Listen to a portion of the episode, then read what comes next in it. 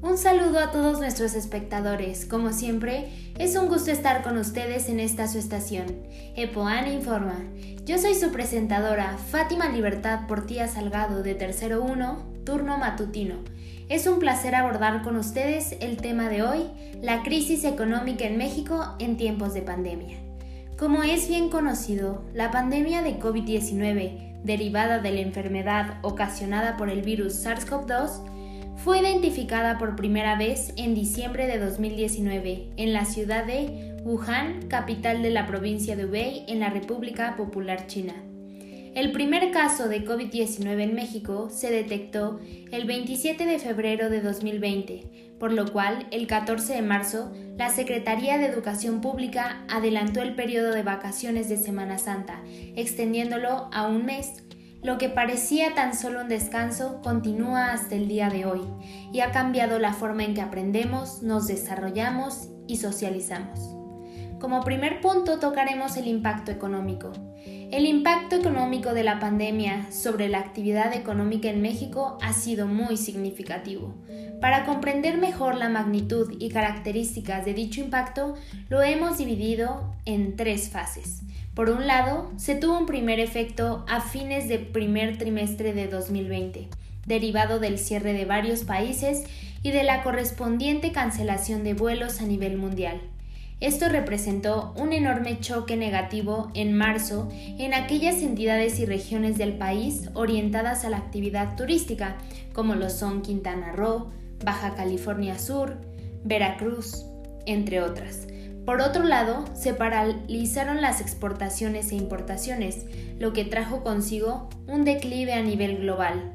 El inicio del confinamiento se reflejó en las primeras disrupciones importantes en los procesos productivos asociados a las cadenas globales de valor de algunos sectores manufactureros.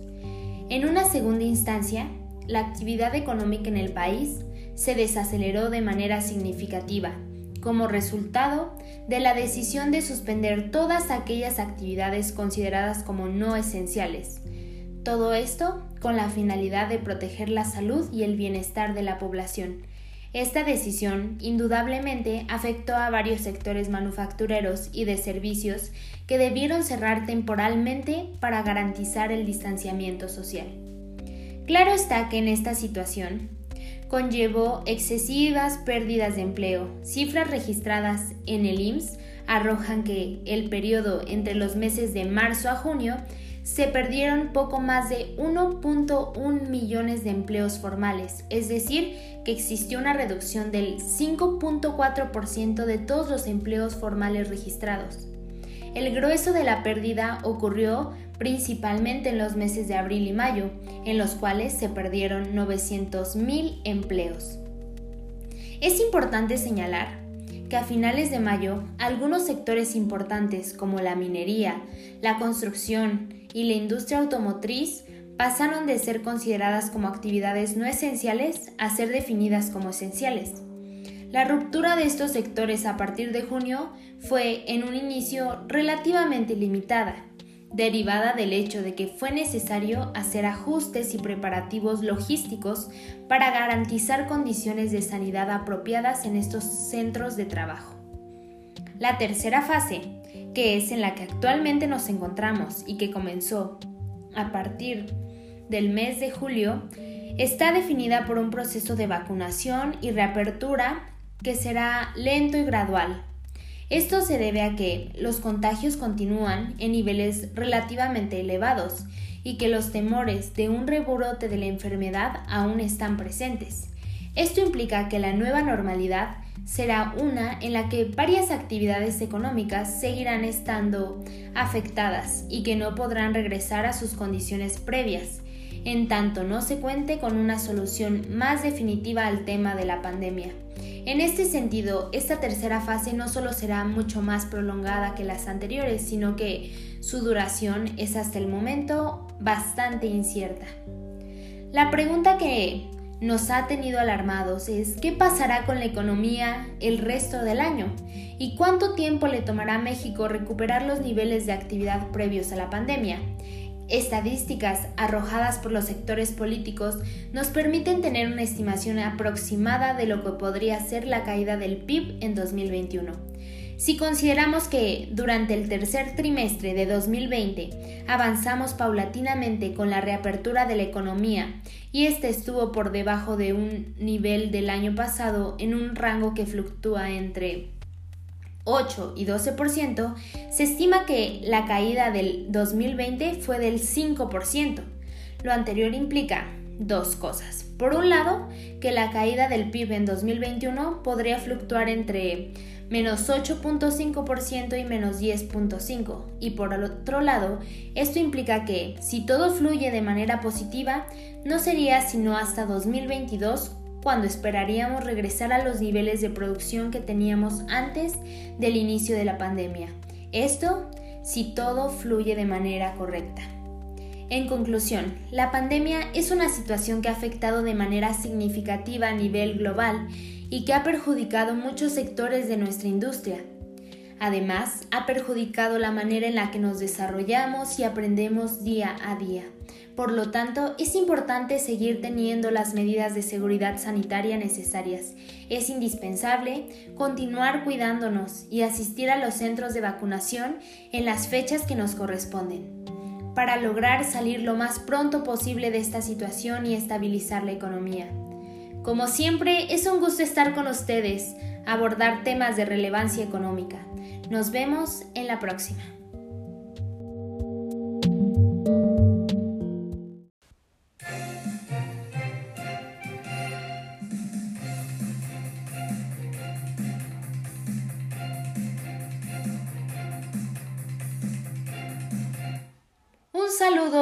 Todos nuestros espectadores. Como siempre, es un gusto estar con ustedes en esta su estación. EPOAN Informa. Yo soy su presentadora Fátima Libertad Portilla Salgado, de Tercero 1, turno matutino. Es un placer abordar con ustedes el tema de hoy, la crisis económica en México en tiempos de pandemia.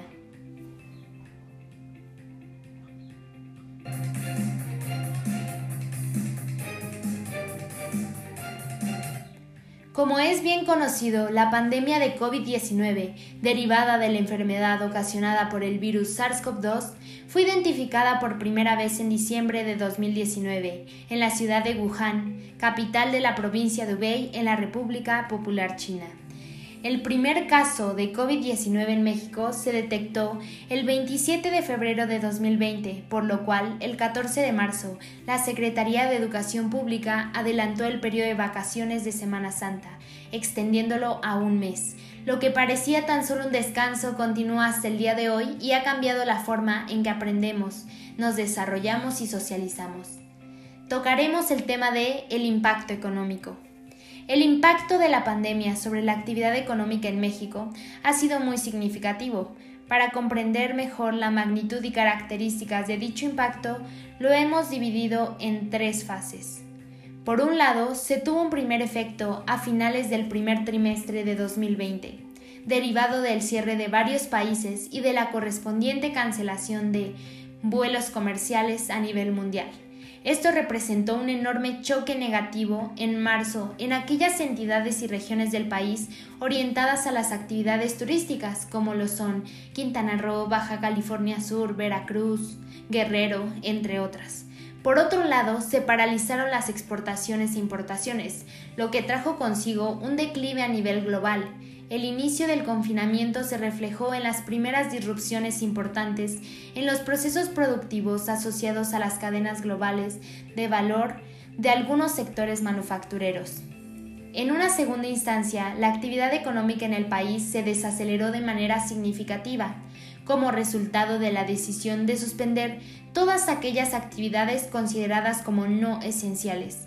Todo esto con la finalidad de proteger la salud y el bienestar de la población esta decisión indudablemente afectó a varios sectores manufactureros y de servicio que debieron cerrar temporalmente para garantizar el distanciamiento social.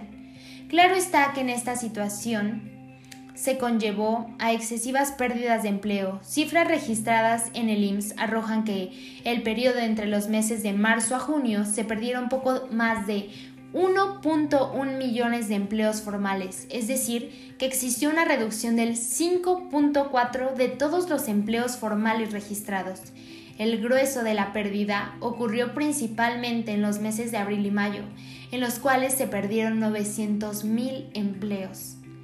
Es importante destacar que a finales de mayo, algunos sectores importantes como la minería, la construcción y la industria automotriz y aeroespacial pasaron de ser considerados como no esenciales a ser definidos como esenciales.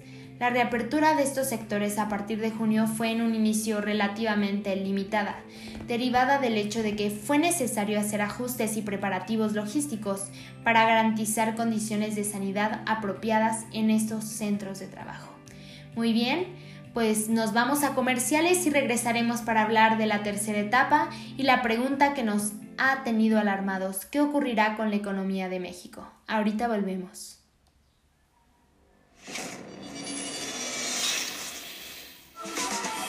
Cámbiale sabor al día con el nuevo té fresca que Industrializadora del Campo trae para ti en sus sabores frambuesa, limón y melocotón. Consíguelo en tu tienda más cercana.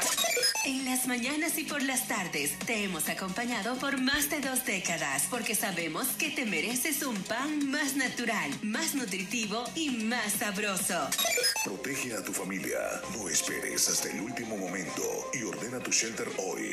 Llámanos al 405 421 1343 o visítanos en el 6008 Sur Douglas Avenue. Be safe, be smart.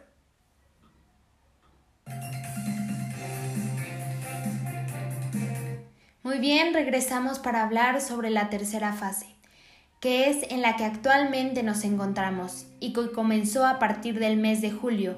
Estará definida por un proceso de vacunación y de reapertura que será lento y gradual. Esto se debe a que los contagios continúan en niveles relativamente elevados y que los temores de un rebrote de la enfermedad aún están presentes. Esto implica que la nueva normalidad será una de las varias actividades económicas que seguirán estando afectadas y que no podrán regresar a sus condiciones previas en tanto no se cuente con una solución más definitiva al tema de la pandemia. En este sentido, esta tercera fase no solo será mucho más prolongada que las anteriores, sino que su duración es hasta el momento bastante incierta. Muy bien, tocaremos la pregunta que nos ha tenido alarmados. ¿Qué pasará con la economía en el resto del año y cuánto tiempo le tomará a México recuperar los niveles de actividad previos a la pandemia? Estadísticas arrojadas por los sectores políticos nos permiten tener una estimación aproximada de lo que podría ser la caída del PIB en 2021.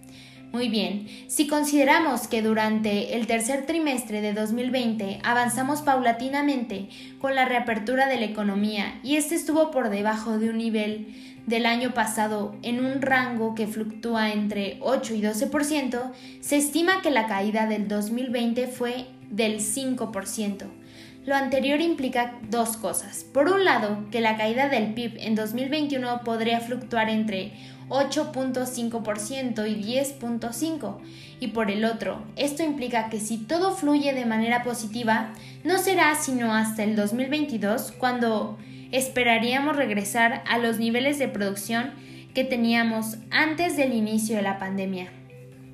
En conclusión, la pandemia es una situación que ha afectado de manera significativa a nivel global y que ha perjudicado muchos sectores de nuestra industria la manera en la que nos desarrollamos y aprendemos día con día. Por lo tanto, es importante seguir teniendo las medidas de seguridad sanitarias necesarias. Es indispensable seguir cuidándonos y asistir a los centros de vacunación en las fechas correspondientes para lograr salir lo más pronto posible de esta situación y estabilizar la economía. Como siempre, es un gusto estar con ustedes y abordar temas de relevancia económica. Nos vemos en la próxima.